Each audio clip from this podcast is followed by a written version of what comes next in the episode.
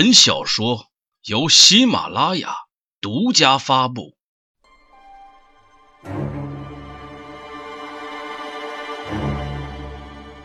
一个女人的背叛，一个男人的杀戮，一切谜团将在飞舞的樱花中水落石出。《樱之舞》，作者塔纳塔斯。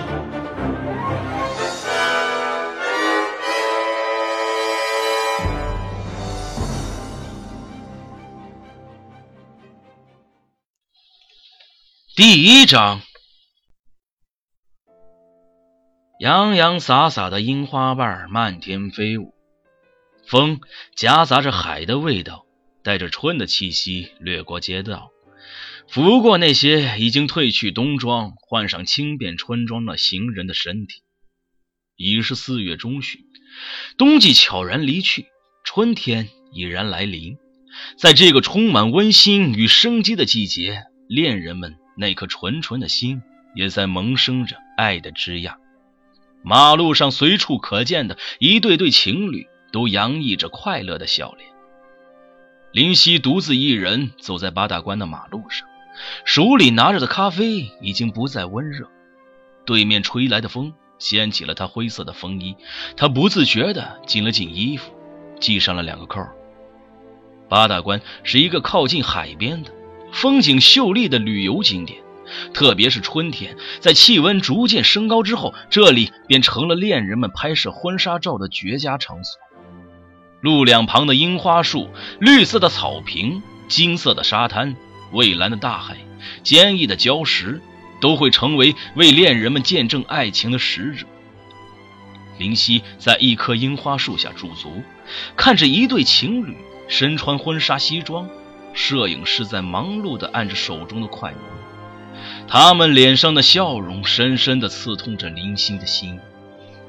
就在上个月，春天还没有来到的时候，在不是那么刺骨的寒风中，他失去了他认为这一生中最重要的一个女人，仅仅因为可以被某些人看成粪土的大肆挥霍的东西。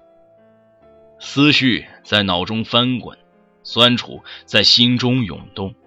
一滴眼泪慢慢的顺着他那消瘦的脸颊滑落，浓重的黑眼圈也无法掩饰那饱含泪水的眼眸，那双眸子充满了血丝，眼神中充满了无尽的空洞。就这么六神无主的看了一会儿，不知道是下意识的，还是他觉得已经看够了。林夕慢慢的抬起了脚，继续向前走着。就在几天前，林夕去找过那个女人。他看见他和另一个比他大几十岁的男人走在一起，坐进了一辆保时捷卡宴。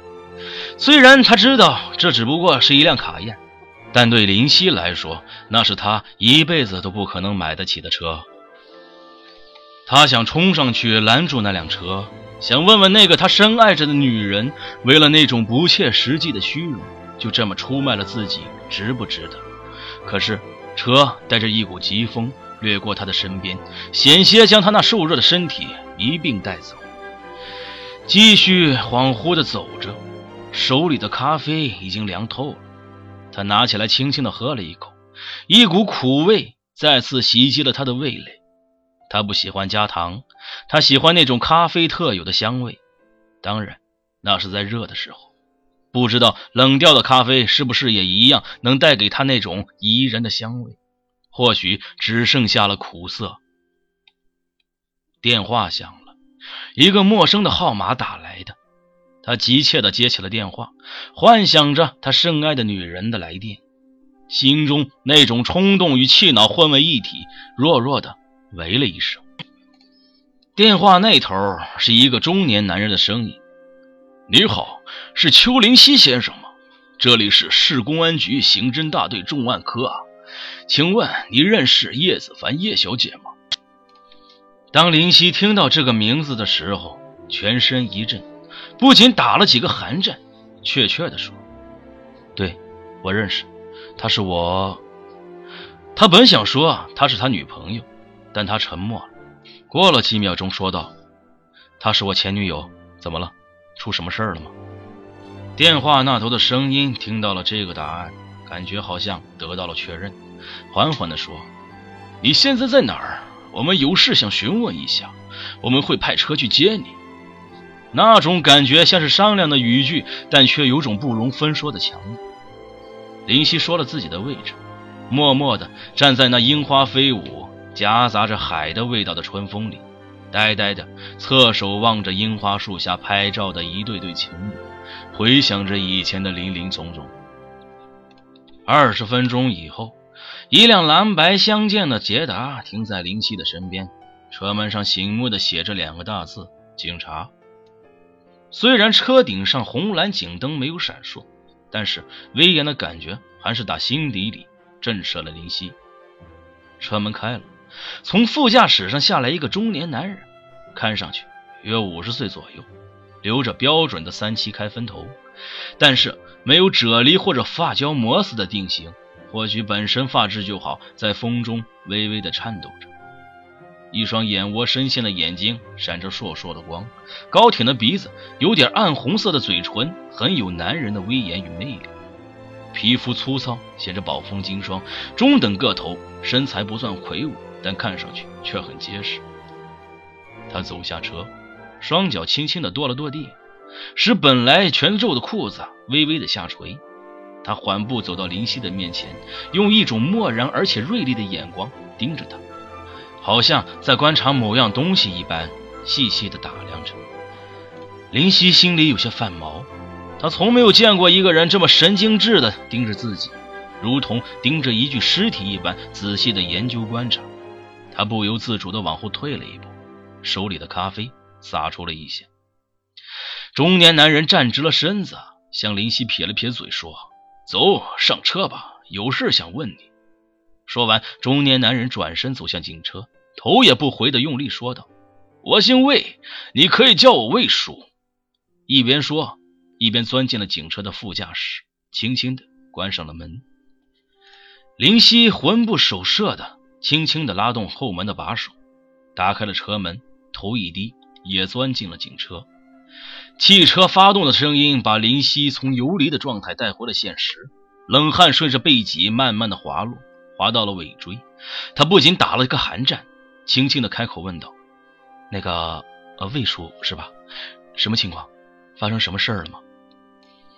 汽车在马路上开着，但并不快，还稍微有些堵车。在去往市公安局的路上并不好跑，因为途经几个旅游景点，违章乱停的车辆数不胜数，让本来就不宽裕的马路显得更加狭窄。再加上许多外地来的车辆不熟悉道路，有时会开得很慢。这就让道路的行进能力更加雪上加霜了。车走走停停，魏叔把车窗打开，从怀中掏出了烟，分给后座的林夕。林夕抬手摇头：“我不会抽烟。”魏叔自己衔了一根，用一块钱的打火机点燃，深吸了一口，从口中跟鼻中缓缓的喷出，显得很是享受。过了一会儿，才开口慢慢的说：“你跟叶小姐认识多久了？”两年多吧，你们是怎么认识的？工作认识的，当时我在快餐店打工，他也是，就这么认识了。他在你心中是一个怎样的人呢？嗯，这个我不太好说，因为我们分手了，所以我不想评价什么。哦，这样啊，你是被他甩了吧？这句话深深的刺痛了林夕的心，就如同千万只虫子在他的胸口钻来钻去。痒和痛的感觉在全身传递着，他深吸了一口气，调整了一下呼吸，问道：“请问到底出了什么事儿？”先别急，我还有问题呀。哦，你们为什么分手啊？因为他把我甩了，跟别人跑了。是这样啊？那就是说啊你知道他在外面有人了？分手后才知道的。那他以前没有表现出什么来吗？林夕侧着头，回想着以前。过了半晌，回过头来说：“他只是抱怨说我赚钱太少，生活质量没法保证。就算在一起，房子、车子也是个问题。但是我没发现他在外面。也就是说，你们只是在钱的方面有些矛盾，其他的没有什么了吗？没有了。那他背叛了你，你是不是很恨他？恨，当然恨。但是我更恨那个拐走她的男人。林夕用了“拐”这个词，在他的意识里，那个女人是被别人用钱骗走的，而不是真的本意。可能在他意识到错了之后，还会回心转意也说不定。那么，你想不想杀了他？林夕一愣，逐看了看窗外，回答道：“不想。”哦，那就是说，即使他背叛了你，你只是恨他，恨那个男人，但你心底还是爱着他喽。可能是吧，可能还期待着他回来吧。泪水在眼眶里打转，这次却没有流下来。他忍住了，那是男人的尊严，不能在别人面前低落的尊严。你就直截了当的说吧，到底出了什么事儿？难不成那个女人被杀了还不成？Yes，我要给你 Yes。一个随意的问题，这么一个不着调的回答，彻底击碎了林夕的心。他抽搐着，颤抖着，那张本来就瘦弱的脸扭曲着，他不敢相信自己的耳朵，不可能，不可能！眼泪抑制不住的奔涌而出，哽咽着，抽泣着，模糊了眼前的一切。他低着头，一言不发。此刻的他陷入了黑暗之中，那种无底的黑暗。魏叔也不再说话。就这么走走停停，来到了市公安局的院内。神圣而庄严的国徽在大楼的正中威严异常。车停在了车位上，熄了火。魏叔回过头，看着低头不语的林夕，说了声“走了”，便推开车门下了车，习惯性的跺了跺地。林夕双眼空洞，没有任何神采，从他的眼中只能看到黑黑的深渊。倒映不出任何东西。他跟在魏叔的身后，缓步走向警察局的大楼，腿太沉重，以至于几次差点摔倒，踉跄了几下。走进警察局的大厅，从右手边进入，沿着几个科室一直走，来到里面左手边倒数第二间，是一个有八九平方米的房间，里面放着一张深棕色的办公桌，上面放着电脑。电话座机，一个文件框，里面的文件整齐有序，桌子被擦拭得一尘不染。桌后有一个书柜，里面放满了牛皮纸的文件盒和文件袋。最下面一层放着一些关于医学解剖、刑侦类的书。书柜的玻璃柜门也是被擦得连个指纹也没有。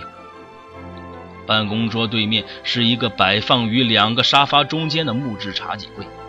上面放着几个白色的瓷杯，沙发是仿皮质的，不知道应该称为是人造革还是皮釉的材料。墙上挂着一幅裱好的毛笔字画“明察秋毫”，最旁边放着一个饮水机，时不时的还咕咚一下自己冒个泡。魏叔走进房间，在办公桌前将外套褪去，搭在椅子背上。林夕站在门外，眼神游离的望着这一切。魏叔招呼林夕进来，让他坐在客座沙发上，倒了一杯温水放在林夕面前。看着水杯中升起的热气，林夕突然站起身，一把抓住了魏叔的胳膊，使劲的攥着，颤抖的说：“你说他怎么死的？快说，快说！”魏叔用眼睛瞪着林夕，那种威严的气势使得林夕慢慢的松开手，又缓缓的坐下。魏叔回到座位。坐下，拿起座机的电话，拨了内线号码，等待着。